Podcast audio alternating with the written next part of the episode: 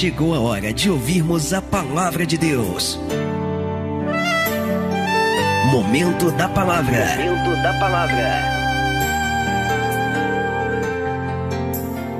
Salmo 27, versículo de número 9 diz-nos assim: a palavra de Deus. Não escondas de mim a tua face, não rejeites ao teu servo com ira. Tu fosses a minha ajuda, não me deixes, nem me desampares, ó Deus da minha salvação. Porque quando meu pai e a minha mãe me desampararem, o Senhor me recolherá. Agora olha o versículo 11, gente. Ensina-me, Senhor, o teu caminho e guia-me pela vereda. A palavra vereda quer dizer caminho também. Então veja que ele fala duas vezes a mesma coisa, mas de uma maneira diferente. Mas ele está falando a mesma coisa. Ensina-me, Senhor, o teu caminho e guia-me, direciona-me pela vereda, pelo caminho direito, por causa dos meus inimigos. Amém? Então a gente consegue enxergar já de cara nesse texto que uma das maiores preocupações de Davi nesse momento era com os seus inimigos, era com seus adversários, era com aqueles que estavam ao seu redor, ao seu derredor, esperando para se levantarem contra ele. E justamente para que os inimigos não tivessem espaço ou poder sobre a sua vida, o que que Davi está pedindo? Senhor, me ensina. Me ensina como proceder, me ensina como caminhar. Me ensina, Senhor, a tomar as decisões corretas, para que os meus inimigos não prevaleçam contra a minha vida, e isto é algo muito importante. Às vezes a gente vê pessoas tão preocupadas em estarem na igreja para receberem bênçãos, para receberem milagres, para receberem vitórias, e eu não sou contra isso, porque Deus é poderoso para fazer milagre, para liberar bênção, para dar vitória.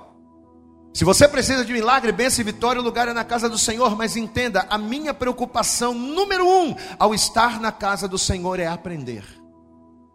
Aprender a como proceder. Aprender a como escolher. Muitos de nós estamos tão preocupados em receber bênçãos da igreja e estamos deixando de aprender, de sermos ensinados por Deus, e na hora da gente tomar decisões, na hora da gente fazer escolhas, temos fracassado e os inimigos têm prevalecido contra nós. Davi era um rei, Davi era um homem de autoridade, Davi era uma pessoa muito importante e ele tinha consciência de que ele não poderia tomar atitudes erradas. Davi não podia errar porque os seus inimigos estavam à sua espreita. Deixa eu dizer uma coisa para você: você sabia que os teus inimigos estão à tua espreita? Você sabia disso? Existem pessoas levantadas pelo inferno para se levantarem contra as suas vidas e elas só estão esperando uma palavra sua mal colocada. Elas só estão esperando uma atitude sua fora da, fora da direção para se levantarem contra a sua vida. Por isso que tão importante quanto estar neste lugar para ser abençoado, para receber milagres, é você estar aqui com o coração aberto, quebrantado e disposto a aprender aquilo que o Espírito Santo, aquilo que a palavra de Deus ela tem para nos ensinar. Davi está pedindo isso a Deus, Senhor, me ensina, porque os meus inimigos, ó, eles estão aqui. Ensina-me, Senhor, Ensina-me nos teus caminhos, ensina-me, Senhor, para que eu venha tomar as decisões corretas, para que eu não venha errar, porque os meus inimigos estão aqui. Eu vou ler mais uma vez, estamos no Salmo 27, verso 9: Não escondas de mim, não escondas de mim a tua face, não rejeites o teu servo com ira, tu fostes a minha ajuda. Não me deixes, nem me desampares, ó Deus da minha salvação. Porque quando meu pai e a minha mãe me desampararem, o Senhor me recolherá. E o versículo 11, repita comigo, igreja: ensina-me. Mas com aquela voz de campeão, vamos lá, diga: ensina-me, Senhor, o teu caminho, e guia-me pela vereda direita, por causa dos meus inimigos. Glória a Deus. Você acredita que Deus vai usar esse texto, esta palavra para falar com a gente nessa noite? Você está nessa fé? Então estenda a tua mão aqui. Estenda a tua mão assim para frente. Comece a orar pela minha vida, comece a pedir ao Senhor, Senhor, usa a boca do pastor agora para falar comigo. Senhor, que nesta noite as águas que fluírem deste altar sejam as águas que eu preciso para matar a sede que o meu corpo tanto tem. Comece a falar com o Senhor, comece a orar e comece a pedir para que nessa noite a palavra venha falar com você de tal maneira que ela venha virar a chave, que ela venha mudar a tua mente e o teu coração nesta noite. Fale com ele isto agora. Pai, em nome de Jesus, nós louvamos adoramos, engrandecemos o teu nome e agora estamos aqui reunidos neste lugar. E estamos aqui porque nós entendemos que, além de ser um lugar de cura, de milagre, de vitória, a tua casa é um lugar de instrução. A gente vem para a tua casa, Senhor, para aprendermos, para fazermos exatamente aquilo que Davi estava pedindo ao Senhor: Senhor, me ensina.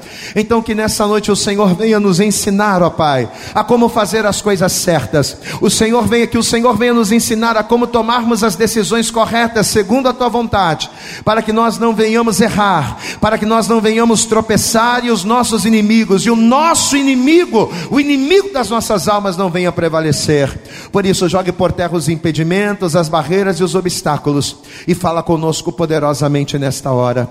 É o que nós te pedimos e com toda a nossa fé te agradecemos, em nome de Jesus. Posso ouvir um amém, Jesus? Posso ouvir glória a Deus? Pode aplaudir bem forte a Jesus agora. Abre a tua boca, glorifica, aplauda, glorifica, aplaude, exalta. Diga glória a Deus. Por favor, senta no teu lugar e a partir de agora quero fazer esse pedido para você. Procure não se distrair, procure, né?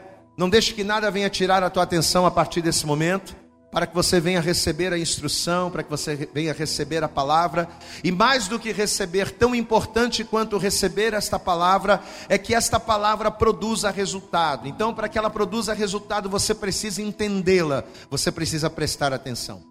Davi, neste momento, está escrevendo esse salmo, e ele está escrevendo esse salmo numa época em que ele estava muito preocupado por causa dos seus inimigos. A gente sabe que o Davi ele vai fazer grandes coisas, o Davi vai ser um homem de muitas proezas, e justamente por causa disso, ele também, ao longo da sua caminhada, ele vai gerar muitos inimigos, e ele estava preocupado com isso. Apesar de nós não sabermos com clareza nesse momento quem eram os inimigos, a gente não sabe de que inimigos Davi estava se referindo, mas apesar disso, pelas palavras dele, dá para a gente perceber claramente a angústia, o temor, dá para a gente perceber a preocupação nas palavras do Davi, porque ele sabia que não podia errar. Ele sabia que um homem na posição dele, um homem que foi chamado por Deus e foi colocado por Deus na posição a qual ele estava, ele tinha consciência: eu não posso errar. Eu não posso fazer escolhas erradas. Eu não posso tomar decisões erradas, porque qualquer erro será uma brecha para que os meus adversários prevaleçam contra a minha vida. E tanto ele estava preocupado com isso que o texto acaba nos mostrando. Vamos voltar aqui para a Bíblia, para a Bíblia. Salmo 27, versículo de número 11. Ele diz aqui, veja, o texto que a gente leu, ele pede dizendo: Senhor, ensina-me, Senhor, o teu caminho guia-me pela vereda direita, por causa dos meus inimigos. E ele continua dizendo: Não me entregues à vontade dos meus adversários. Olha a preocupação dele com os adversários, olha a preocupação dele com o inimigo. Não me entregues à vontade dos meus adversários, pois se levantaram falsas testemunhas contra mim, e os que respiram crueldade. Pereceria, sem dúvida, se não cresce que veria a bondade do Senhor na terra dos viventes. Espera no Senhor, anima-te, e Ele fortalecerá o teu coração. Diga comigo, igreja, bem alto: espera, pois no Senhor. Amém? Então a gente consegue enxergar claramente aqui que a preocupação do Davi era de não errar. E ele estava tão preocupado com isso, ele estava tão focado em não errar, que no mesmo momento, num mesmo trecho, ele vai falar de maneira de três maneiras diferentes, ou seja, numa mesma fala, no mesmo momento, ele vai falar com três pessoas ou com três personagens diferentes. Não sei se você percebeu isso. Por exemplo, aqui no versículo 12, primeiro ele está falando com Deus, porque ele diz assim: Não me entregues Veja que é um diálogo com Deus. Não me entregues à vontade dos meus adversários, pois se levantaram falsas testemunhas contra mim e os que respiram crueldade. Então, num primeiro momento, no versículo 12, ele está falando com Deus.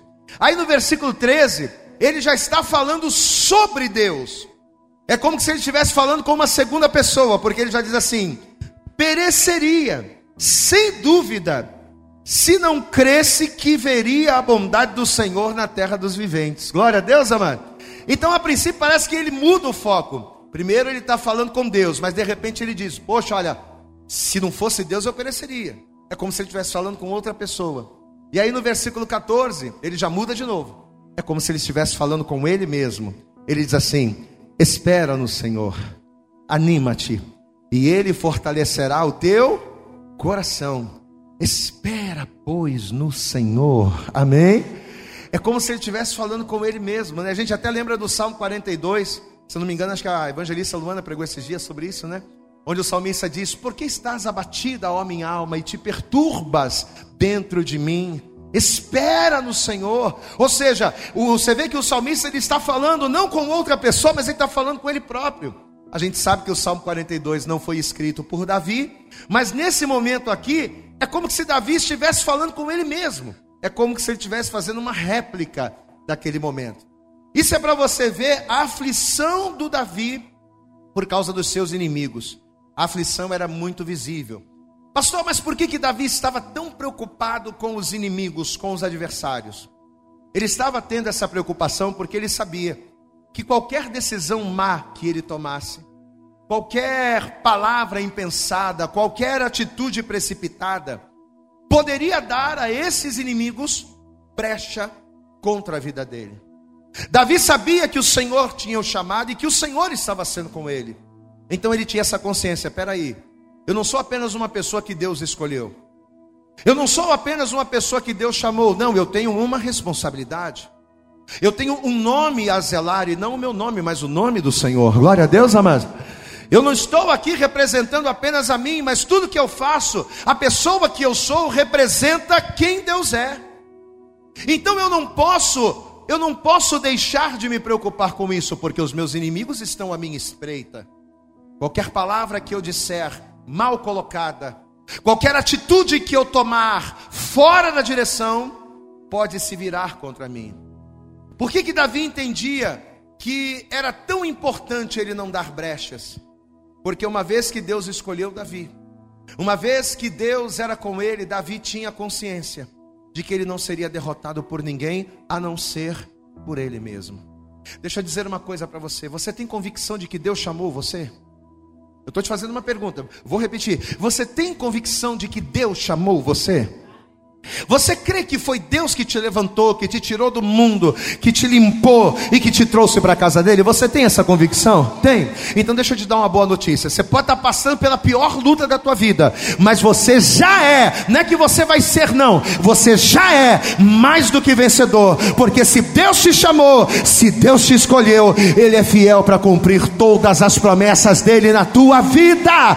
Aleluias! Se você foi chamado por Deus, é Deus quem te garante. Mas tem um porém. Tem um porém.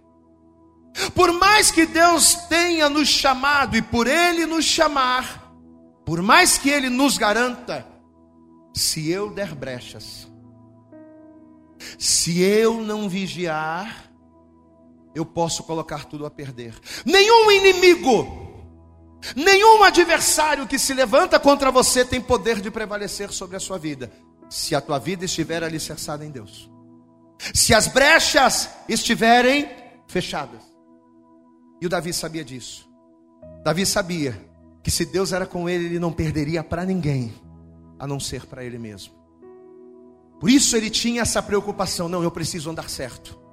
Não, eu preciso escolher certo, eu não posso errar. Porque ele sabia que sucesso e fracasso dependeriam de uma escolha correta e principalmente dirigida pelo próprio Deus. Na carta aos Romanos, no capítulo 8, no versículo 31, o apóstolo Paulo ele nos garante isso. Ele diz: Se Deus é por nós, Deus é por você, amém? Deus é por você? Então ele te garante: se Deus é por nós, quem será contra nós? Amém? Quem será contra você? A falta de dinheiro, a doença, a enfermidade, os problemas, as lutas, os desafios? Não. Todas essas coisas elas até vêm. Todas essas coisas elas até têm o poder de tirar o nosso sono, mas a palavra também garante que sobre todas elas nós somos mais do que vencedores por aquele que nos amou. Então, por mais que o inimigo se levante, por mais que o inimigo brame, por mais que o inimigo ele ruja como um leão buscando nos tragar, o máximo que ele pode fazer é se aproveitar das minhas brechas. Você sabia disso? O inimigo ele bota aquela banca, né? Quando ele vem, parece que ele é muito forte, que ele vai fazer e que ele vai acontecer. Ele, ele intimida, ele coloca uma banca. Mas na real, o máximo que ele pode fazer é se aproveitar das minhas brechas, é se aproveitar dos meus erros, das minhas escolhas, para agir na minha vida. Amado, guarde isso, e eu quero que você guarde isso. O diabo é um ser reativo. Repita comigo isso, diga: o diabo, repita isso, não tenha medo, diga: o diabo é um ser reativo. Por ele ser um espírito, por ele não ter um corpo, por ele agir de maneira espiritual, no campo espiritual, ele trabalha, ele opera e ele ataca em cima do que? Das nossas reações. O diabo ele vai trabalhar em cima das minhas respostas. É em cima daquilo que eu falo, é em cima daquilo que eu faço, é em cima dos meus erros é que ele vai ter munição contra a minha vida. Ou seja, os pontos fortes do diabo são as minhas fragilidades. Então você pensar, ah, não, o diabo ele está vindo, ele é forte, ele vai se levantar. Não, não é que ele é forte, sou eu que dou força para ele quando escolho errado.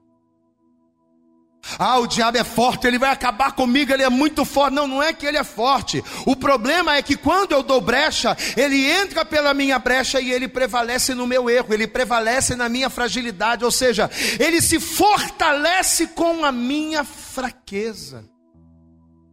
Por isso que lá em Efésios no capítulo 4, né, o apóstolo Paulo diz que aquele que desceu e aquele que subiu aos céus foi ele mesmo que levantou uns para apóstolos, outros para profetas, outros para evangelistas, outros para pastores, doutores, para quê?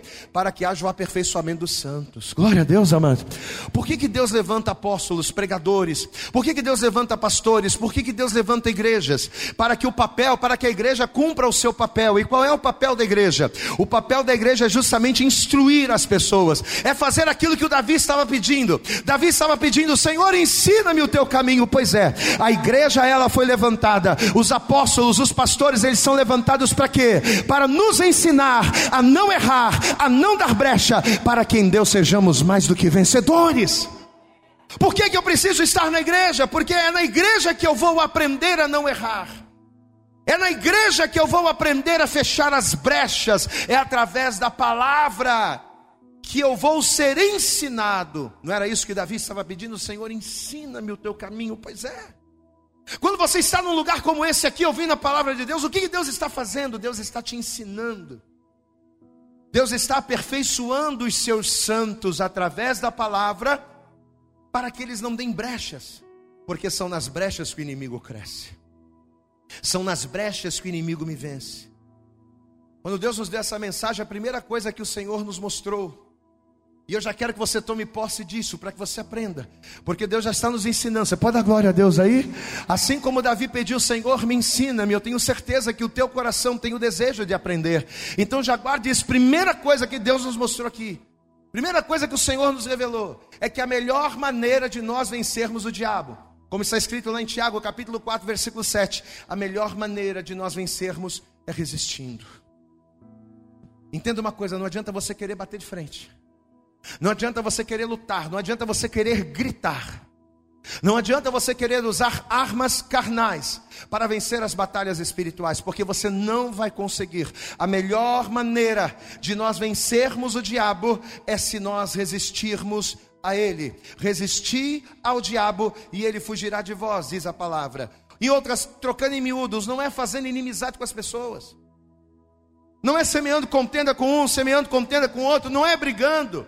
Não é entrando em pelejas e contendas que você vai ter vitória, não, nada disso. A nossa luta a minha luta, a sua luta, não é contra a carne, não é contra o sangue. Não é você brigando com seu marido que você vai convertê-lo. Não é você brigando com seu filho que você vai convertê-lo. Não é você brigando com a pessoa que te feriu que você vai impor a sua justiça sobre ela. Não.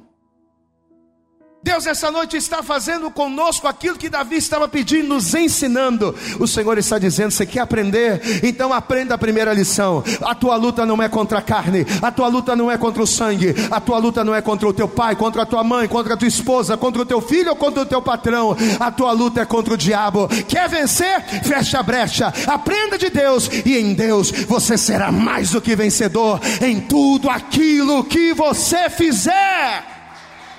Aleluias! Diga comigo, a minha luta. Vamos lá, com autoridade, vamos lá. Minha luta, eu vou vencer resistindo. Fetiza para essa pessoa, diga, ó, você vai vencer resistindo. Fala para ele, fala para ele, é resistir. O segredo é resistir. Eu acho que isso aqui é uma frase de um filme. Mas eu vi na internet, eu achei maravilhosa e tem tudo a ver.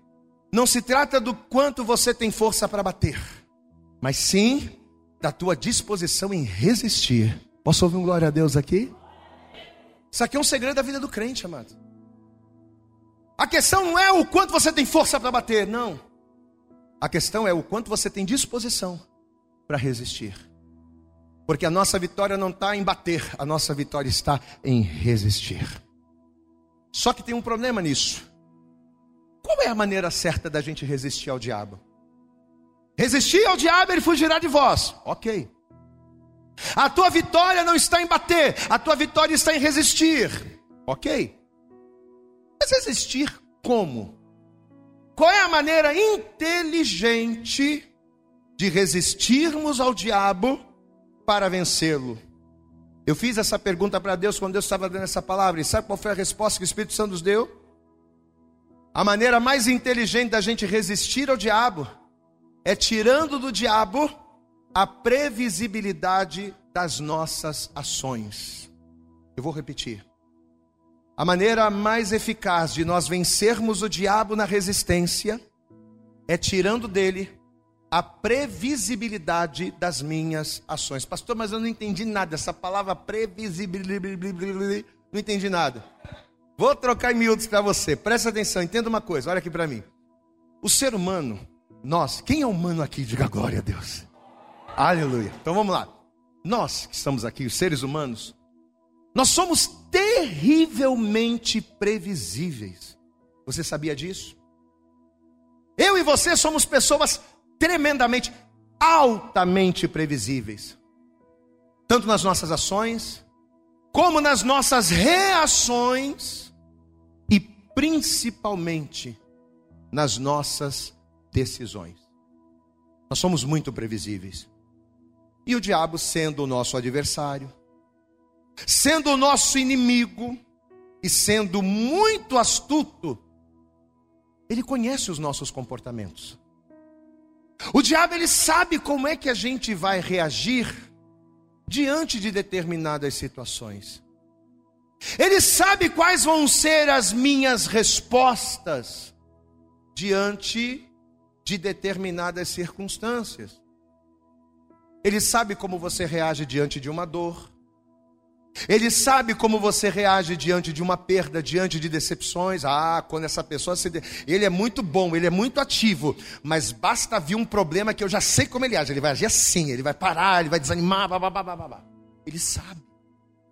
Ah, essa pessoa aqui, olha, ela é muito útil, ela é muito fervorosa, ela é tremenda, mas diante de um problema financeiro ela desaba. Ah, essa pessoa aqui, olha, o coração dela é firme, o coração dela é fiel, mas quando vem o problema no casamento, essa pessoa desmorona. O diabo, ele conhece as nossas reações. Então, justamente por ele ser um ser reativo, que o diabo é reativo, por ele ser reativo às nossas emoções, às nossas atitudes, você sabe o que, que o diabo faz? Ele não faz nada. Sabendo como nós somos previsíveis, ele não faz nada. Você sabe o que, que ele faz? Ele espera. Olha aqui para mim. Quando o diabo ele quer destruir você, sabe o que ele faz? Ele não faz nada. Ele senta, cruza os braços e espera. Ele espera uma situação surgir.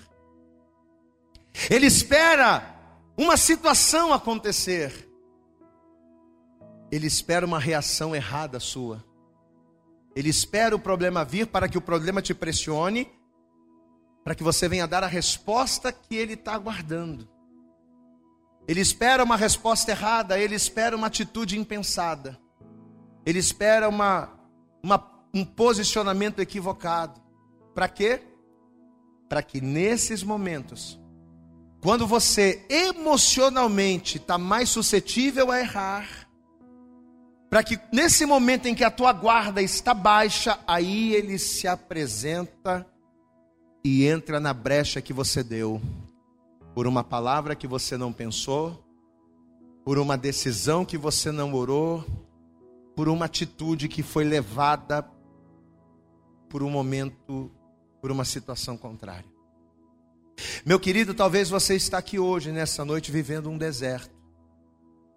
E eu posso dizer uma coisa para você? Deserto na vida do crente é a coisa mais normal do mundo. Posso ouvir um glória a Deus aí? Repita comigo, diga um deserto. Diga desertos na vida do crente é coisa normal. Só que tem um porém. Deserto na vida do crente é algo normal. Só que pelo fato de Satanás conhecer as nossas reações, pelo fato de Satanás conhecer a nossa previsibilidade, talvez ele tenha conseguido fazer com que o teu deserto seja pior do que deveria. Olha aqui, deixa eu dizer uma coisa para você: deserto na vida do crente é normal, mas tem alguns desertos que são exagerados. E são exagerados não é porque Deus está pegando pesado, não, são exagerados por culpa nossa. Às, às vezes a gente acaba fazendo a coisa ficar pior do que deveria. Por quê? Porque ao invés de no deserto a gente quebrar a previsibilidade do diabo, ao invés de a gente resistir ao diabo de maneira inteligente, peraí, eu estou passando por luta, eu estou passando pelo deserto, o que, que o diabo está esperando? Ah, o diabo está esperando que eu venha que eu venha quebrar a banca, o diabo está esperando que eu venha chutar o pau da barraca, o diabo está esperando que eu venha fazer um escarcel, ao invés de a gente contrariar e resistir de maneira inteligente, a gente acaba tomando atitudes completamente dentro da previsibilidade do diabo. Ah, ele está passando por essa luta financeira. Agora que ele vai parar de ser dizimista. Agora que ele vai começar a se afastar da igreja, porque ele está triste, ele não está ganhando bem, a situação financeira está mal. Agora ele vai começar a deixar a igreja. Aí você vai, e em vez de resistir, você começa a fazer exatamente aquilo que o diabo prevê. Problema de saúde. Ah, é agora que ela vai parar. É agora que ele vai frear. Agora ele, agora ele vai desanimar. Já vai achar que vai morrer. Já vai achar que não tem jeito. Agora acabou. Ao invés de você resistir o diabo de maneira inteligente, você entra exatamente dentro da previsibilidade dele. Olha lá. Estava bem, estava firme, estava cantando, estava louvando, estava adorando, estava uma benção. Veio a, a doença, acabou. Ou seja, nós não temos resistido o diabo de maneira inteligente. Estamos lutando com armas carnais. E com isso, sabe o que a gente acaba fazendo? A gente acaba fazendo com que o nosso deserto seja mais difícil do que ele deveria ser.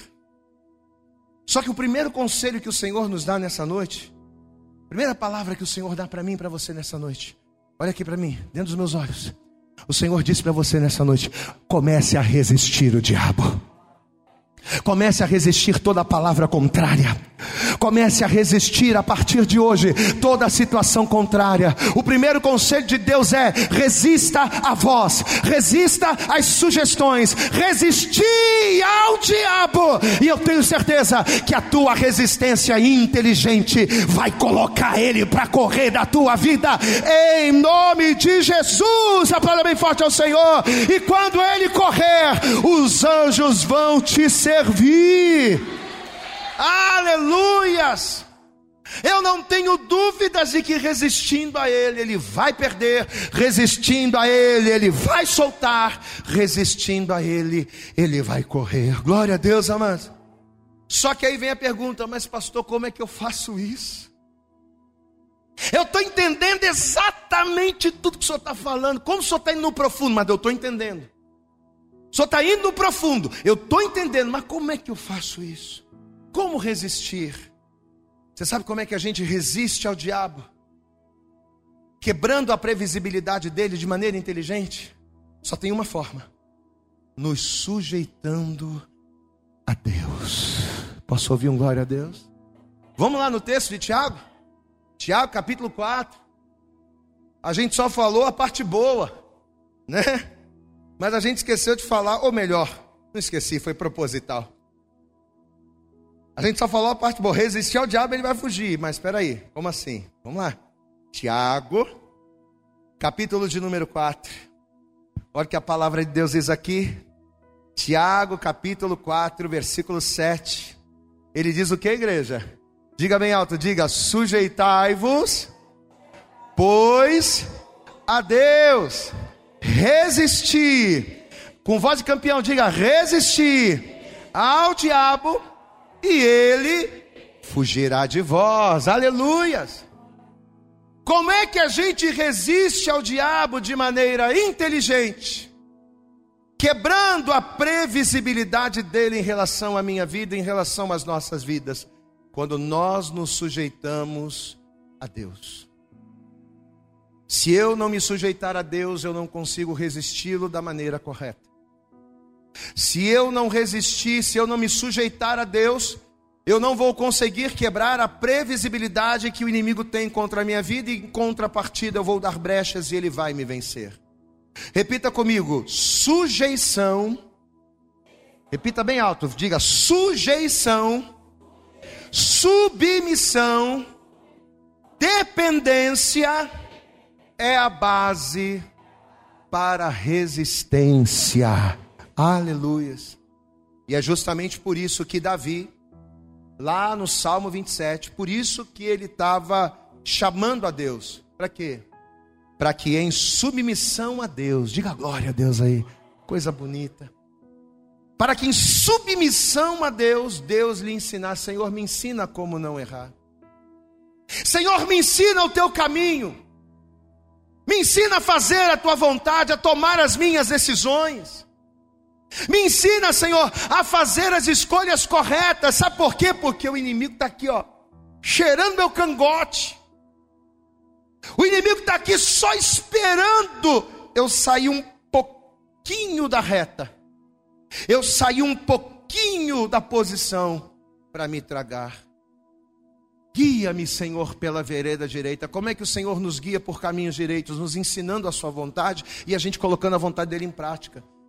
Então Davi está falando basicamente acerca de ensino para não tomar decisões erradas. Porque os inimigos estavam ali à espreita, esperando ele falhar para se levantarem contra ele. Amados, é justamente para nós não errarmos que o Senhor nos deu essa palavra aqui. Você sabe qual é a maior pergunta que as pessoas fazem? E eu já até preguei, acho que eu preguei isso numa live. Você sabe qual é a maior pergunta que as pessoas fazem? É, pastor, como é que eu como é que eu, como é que eu sei a vontade de Deus? Porque realmente nós somos pessoas que a todo instante, a todo momento você tem que tomar decisões. O ser humano, ele é posto à prova a todo momento. Você vai sair daqui, você vai ter que tomar decisões. Amanhã, quando você voltar para o teu trabalho, lá no teu trabalho você também vai ter que tomar decisões. E se você tomar decisões erradas, os olhos das pessoas estarão sobre você. Se você tomar decisões erradas, os inimigos ou as pessoas usadas pelo inimigo, elas vão estar de olho em você.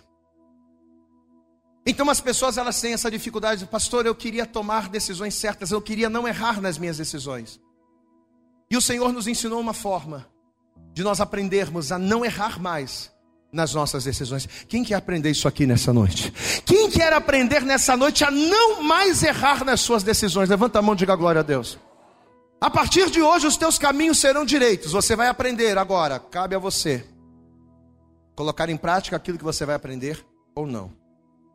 Primeiro ponto importante para nunca mais nós errarmos em nenhuma decisão é nós sabermos qual é a vontade primária de Deus, ou seja, qual é a vontade de Deus que é comum para todos os homens. Porque para eu tomar decisões corretas, eu preciso ter uma base. A base é a vontade de Deus. Então, para eu saber qual é a vontade de Deus para minha vida financeira, para eu saber qual é a vontade de Deus para o meu casamento, para eu saber qual é a vontade de Deus para minha vida familiar, para minha vida profissional, eu preciso primeiro saber qual é a vontade de Deus única para todo mundo, qual é a vontade de Deus primária para todos os homens. 1 Tessalonicenses capítulo 4. Vamos lá.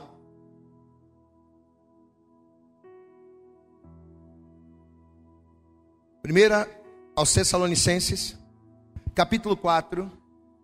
Veja o que a palavra vai dizer aqui a partir do versículo 1. Meu irmão, você vai sair daqui hoje e você só vai errar a partir de hoje se você quiser. Quem aqui quer errar? Diga glória a Deus. Quem aqui quer acertar? Diga glória a Deus. Você só vai errar a partir de hoje, você só vai errar se você quiser. Vamos lá, 1 Tessalonicenses capítulo 4. Vamos ler a partir do versículo 1. Presta atenção no texto. Preste atenção. 1 Tessalonicenses capítulo 4, verso 1 diz assim: Finalmente, irmãos, vos rogamos e exortamos no Senhor Jesus, que assim como recebestes de vós, de que maneira convém andar e agradar a Deus, assim andai, para que possais progredir cada vez mais. Porque vós bem sabeis que mandamentos tenho, temos vos dado no Senhor? Vocês sabem os mandamentos. Versículo 3. Porque esta é a vontade. Repita comigo. Porque esta é a vontade de Deus, a vossa santificação. Olha aqui. Qual é a vontade de Deus para toda a humanidade? Não é só para quem é crente, não.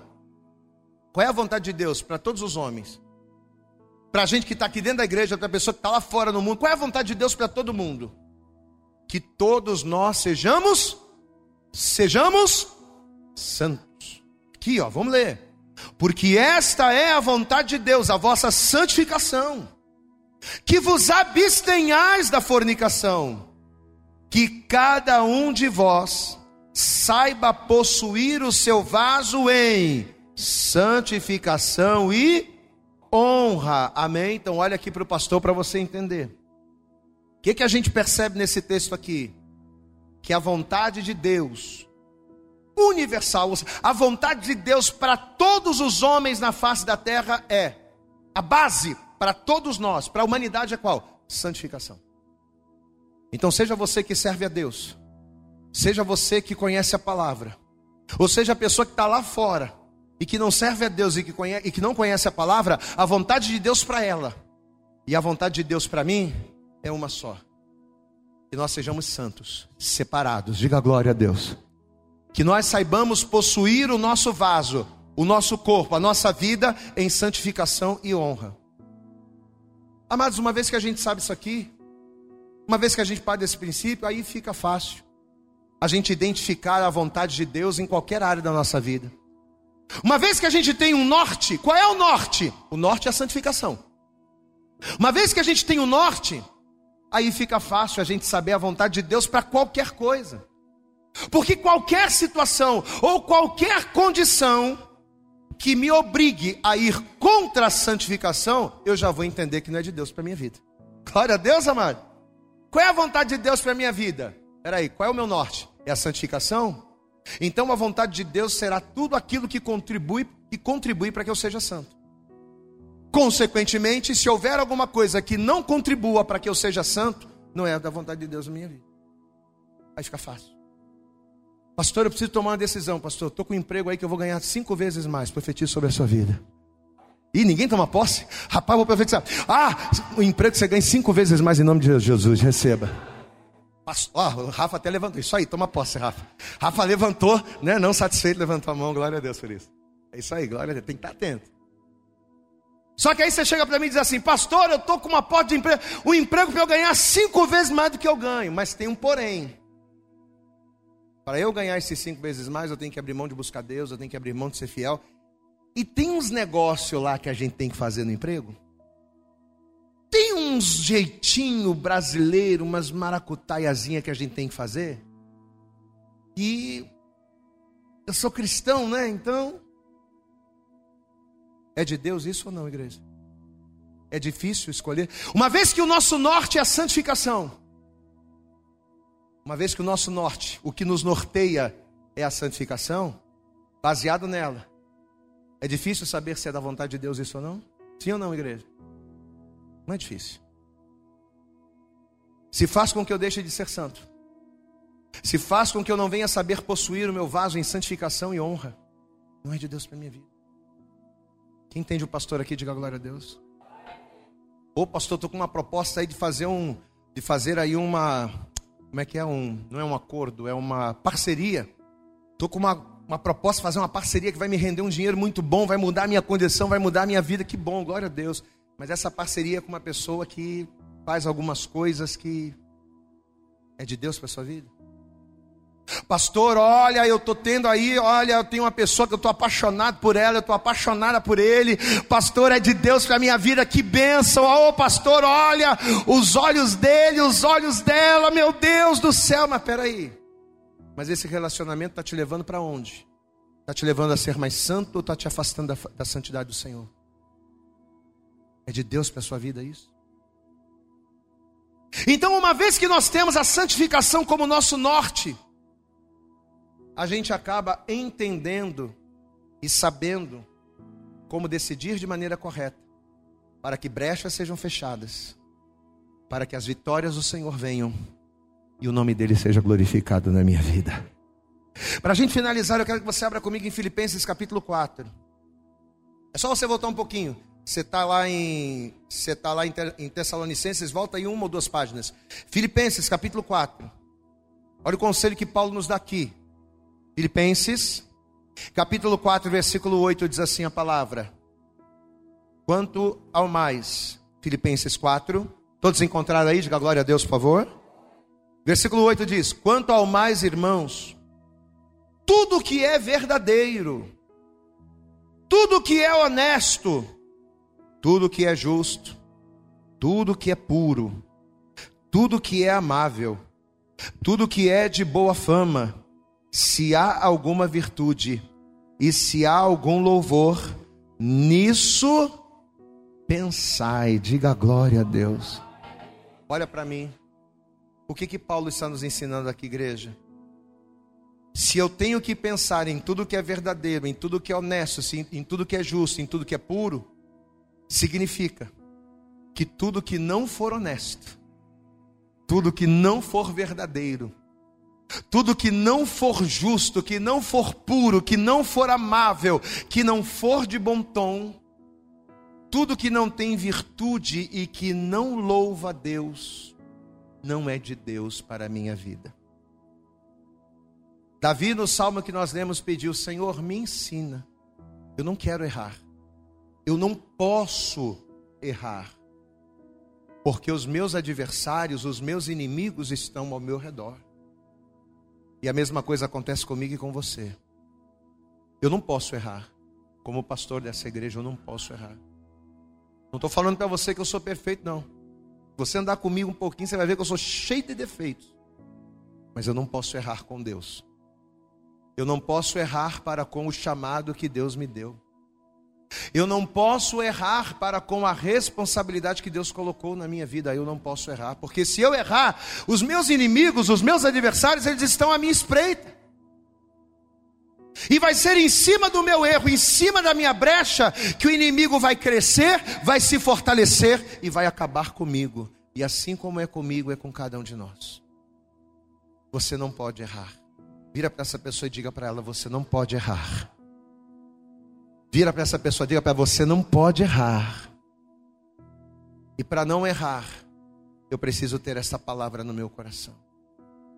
Entendendo qual é o meu norte, a partir dele eu vou saber discernir e vou saber escolher de maneira prudente, a qual vai me fazer resistir o diabo, quebrando a previsibilidade que ele tem a meu respeito, resistindo-o de maneira inteligente e o melhor de tudo, sendo mais do que vencedor em todas as lutas que o Senhor permitir que eu passe. Quantos querem viver isso aqui sobre a sua vida? Quantos aqui recebem essa palavra? Diga glória a Deus. Você não quer mais errar, nem eu, nenhum de nós queremos. Então toda a igreja se, se coloque de pé em nome de Jesus. E assim que você se colocar de pé, eu gostaria de pedir a você para dar a Jesus nesta noite a sua melhor salva de palmas. Mas eu quero que você aplauda bem forte ao Senhor, mas aplauda bem forte a Ele e diga glória, glória, glória a Deus. Eu acredito que essa mensagem falou poderosamente com você. Mas se você acredita que ela pode ajudar também uma outra pessoa que você gosta, ama ou admira, mande para ela. Compartilhe o link ou convide essa pessoa para seguir o nosso podcast. E creia que fazendo isso, ainda que não seja você a ministrar, além de nos ajudar, você estará cumprindo o ID de Deus. Deus abençoe você e até o nosso próximo conteúdo.